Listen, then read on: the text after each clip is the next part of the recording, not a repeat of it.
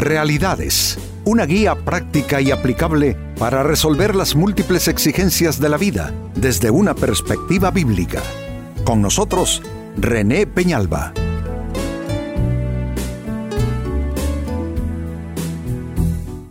Amigos de Realidades, sean todos bienvenidos. Para esta ocasión nuestro tema, ¿cómo se pierde el acuerdo en las relaciones?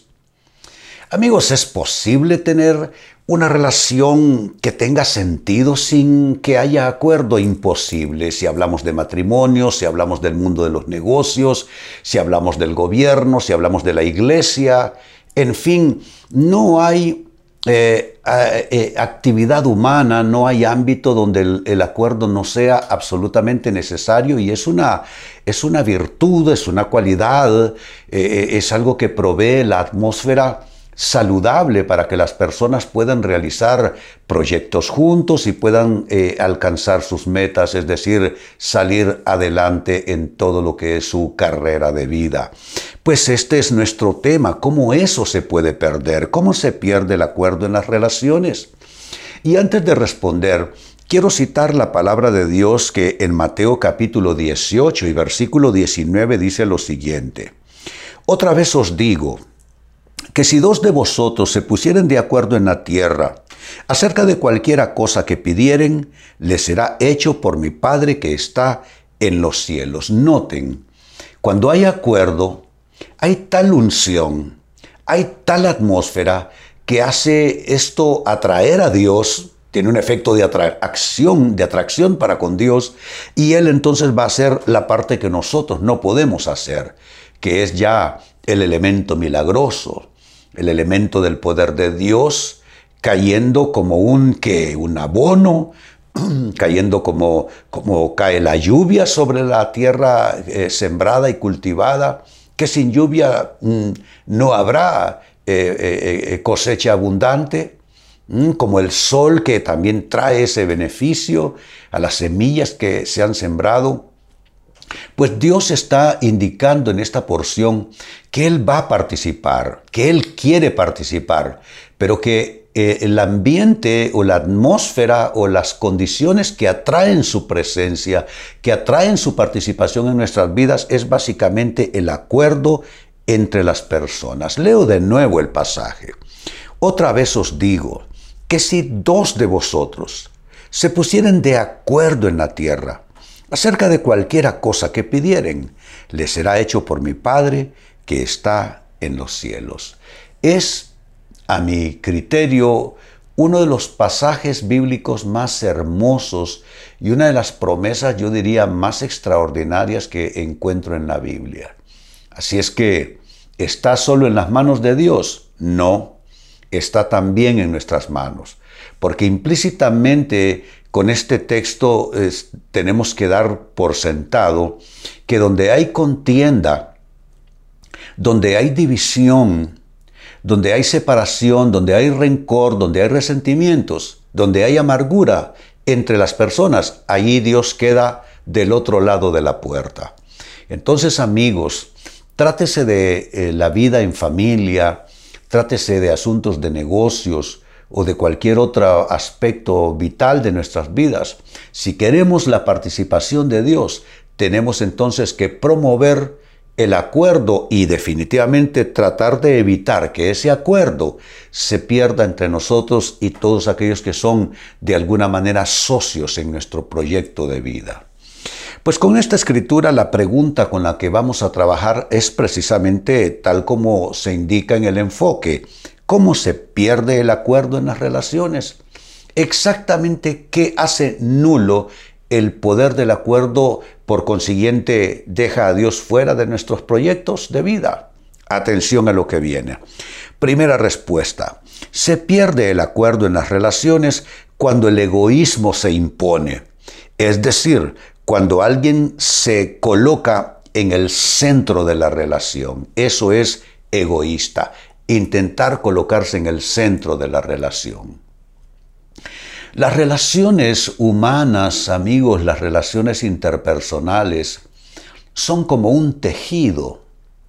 Una hebra de cualquier color, una hebra en cualquier parte de la prenda del tejido, una hebra que se soltó y no se logró de alguna manera volver a, entretejer bien, esa hebra puede echar a perder la pieza entera. Una sola hebra que se vaya desprendiendo y se siga corriendo puede echar a perder eh, eh, esa, esa pieza de vestido. Entonces amigos, así son las relaciones. Somos como un tejido y todas las hebras son importantes, entiéndase por esto todas las personas.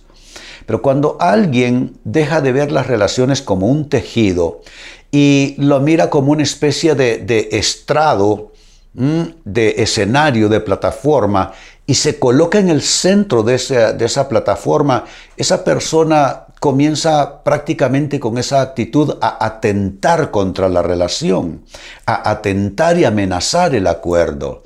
El acuerdo requiere que eh, todos los que participan Ah, sean tratados con el mismo nivel de, dignidad, con el mismo respeto, con la misma atención, eh, sin darle a ninguna persona una ah, preponderancia mayor, porque eso no funciona en las relaciones. Aún nosotros, por ejemplo, que somos padres, madres de familia, si bien es cierto, los hijos eh, dependen de nosotros en algún sentido, no significa que nosotros somos lo más importantes. Tenemos que aprender a relacionarnos con los hijos en el mismo nivel de dignidad, de respeto, de honra, de fidelidad, etc.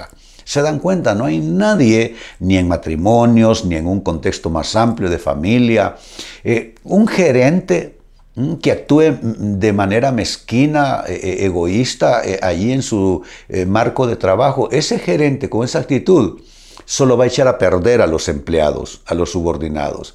Pero un gerente que se entremezcla con ellos, un gerente que les presta atención, un gerente que no se puso en el centro de la relación, aunque tenga esa posición, es un gerente que va a ser bien querido por sus subordinados, va a ser bien tratado y la gente va a dar más la gente cuando tiene un buen jefe, cuando tiene un buen líder, cuando tiene un buen gerente, la gente se esfuerza más para también premiar el buen liderazgo que tienen con ellos. Así es que esta es la primera respuesta, se pierde el acuerdo en las relaciones cuando el egoísmo se impone, cuando alguien se pone en el centro de la relación. Segunda respuesta, se pierde el acuerdo en las relaciones cuando la mezquindad se impone. Entiéndase por eso cuando alguien exige recibir sin dar nada a cambio. Hay gente así, que solo dame, dame, dame eh, tienen como actitud. Pero las relaciones interpersonales son dame y te doy. Porque así como todos debemos aportar, también todos debemos recibir. Entonces, ¿cuál es el gran fracaso de las personas que no, no, no, saben relacionarse, que no tuvieron éxito en sus relaciones, en cualquier ámbito. Básicamente parte de ese fracaso es que hubo mezquindad imponiéndose. A alguien, es decir, esta persona, eh, solo estuvo exigiendo recibir, pero nunca aportó nada a cambio. Tenemos que aprender a contribuir, a contribuir con los demás. No solo exigir, no solo pedir, no solo esperar, también contribuir. Y yo levanto, amigo o amiga, esta pregunta. ¿Cuánto estás contribuyendo versus cuánto estás exigiendo? ¿Será que estás exigiendo más de lo que aportas? Tienes que balancear entonces esa situación. Así como estás exigiendo, así como estás esperando, así como estás pidiendo, también necesitas aportar. Pon todo esto en balance y entonces las cuentas te van a salir bien. Eh, vas a sentirte satisfecho, vas a sentirte alegre, contento, porque vas a tener buen resultado de esa relación, donde quiera que se dé. Entonces, lo que dije es que se pierde el acuerdo en las relaciones cuando la mezquindad se impone, cuando alguien exige recibir sin dar nada a cambio. Tercera respuesta. ¿Cuándo se pierde el acuerdo en las relaciones? Cuando el resentimiento se impone. Y quiero que vayan notando, cuando el egoísmo se impone, cuando la mezquindad se impone y ahora tres, cuando el resentimiento se impone. ¿Qué quiero decir con esto? Cuando alguien no supera las diferencias y culpa al otro. Hay gente que solo es culpar, culpar, culpar. Eh, toda su dinámica de relación es quién tiene la culpa de qué. No puede ser así. Yo, y esto lo he dicho mil veces aquí en realidades, no conozco una sola persona que a base de estar culpando a otros haya resuelto la situación que hay que solucionar. Debemos nosotros enfocarnos eh, en las soluciones. Eso significa ser solucionistas. Entonces, dejemos a un lado la acusación, dejemos el resentimiento y de estar culpando a alguien más por lo que está pasando y eh, eh, pongámonos en, otro, en otro sentir, ya no con resentimiento, ya no eh, sin superar cualquier situación que se haya dado, una herida o que si la otra persona te, perturbó el ánimo, etc. Pero ya deja de estar culpando, ya supera eso. Y, y cuando te digo supera eso, eh, no le estás regalando nada a nadie, no te estoy pidiendo que le regales nada a otras personas, el regalo te lo haces a ti mismo. Porque cuando la persona se reconcilia por dentro, realmente el beneficiado no es el otro, sino la persona que se reconcilió. Porque esa persona va a tener paz, esa persona va a tener tranquilidad, esa persona incluso va a pensar mejor sus opciones. Porque una persona resentida no piensa bien. Una persona resentida está confundida, está viendo la situación a través de cómo se siente, pero los problemas de la vida no se resuelven observándolos a través de nuestro estado emocional, sino que tenemos que pensar. Por eso la cabeza está aquí arriba en el cuerpo humano, porque la cabeza debe estar por sobre nuestras emociones. Entonces, se pierde el acuerdo cuando el resentimiento se impone, es decir, cuando alguien no supera las diferencias y solo está dedicado a culpar a otra persona. Y número cuatro, se pierde también el acuerdo en las relaciones cuando la manipulación se impone. ¿Qué es la manipulación? Es cuando alguien utiliza métodos engañosos para controlar a la otra persona o a las otras personas. La manipulación no es buena en las relaciones, amigos, es, una herramienta, yo digo que ilícita en las relaciones. ¿Cómo se manipula a alguien? Se manipula sus sentimientos. Por ejemplo, hablé de culpar a otra persona. A través de la culpa podemos manipular a alguien. Hacerle sentir tan mal, hacerle sentir tan culpable que termine haciendo lo que queremos. Entonces no se manipula con amor, no se manipula con regalos, tampoco se manipula con enojo, tampoco se manipula con acusación. Bueno, esto de la manipulación es tal que hay quienes manipulan a través de la depresión. Se deprimen para entonces obligar a los otros a hacer lo que esta persona eh, quiere. Entonces usa la depresión como una herramienta para, para mover las actitudes y conductas ajenas. Todo eso tiene que ser absolutamente descartado. No debemos manipular y observemos nuestra conducta y auscultemos nuestras actitudes y si encontramos amigos vestigios de manipulación de parte nuestra, usando la acusación, usando intimidación, usando lástima de los demás, usando los sentimientos, en fin, tenemos que descartarlo. Vuelvo al texto bíblico de inicio, Mateo 18 y verso 19. Es una positivísima promesa de Dios. Dice, otra vez os digo que si dos de vosotros se pusieren de acuerdo en la tierra acerca de cualquiera cosa que pidieren, les será hecho por mi Padre que está en los cielos. Es una promesa de Jesucristo. Para poder aplicar a esa promesa, para poder acceder a esa promesa, necesitamos cuidar que el acuerdo no se diluya, no se contamine en nuestras relaciones. ¿Y cómo es que se puede perder el acuerdo en las relaciones? Ha sido la, la, pregunta con la que hemos trabajado a lo largo del programa. ¿Cómo se pierde el acuerdo en las relaciones? Se pierde al menos de cuatro maneras. Uno, cuando el egoísmo se impone, es decir, cuando alguien se pone en el centro de la relación.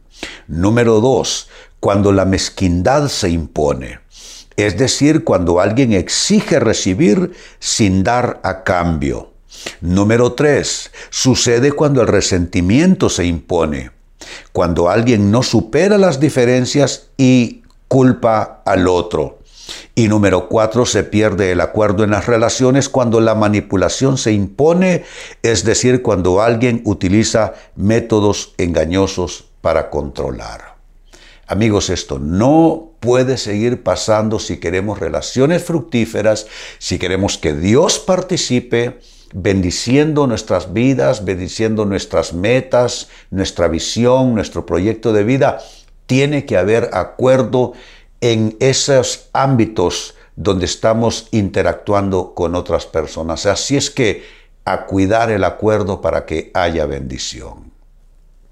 Amigos, eh, con esto cierro el tema, de igual manera me despido y les recuerdo que nuestro enfoque de hoy ha sido titulado ¿Cómo se pierde el acuerdo en las relaciones? Hemos presentado Realidades con René Peñalba. Puede escuchar y descargar este u otro programa en renépenalba.net.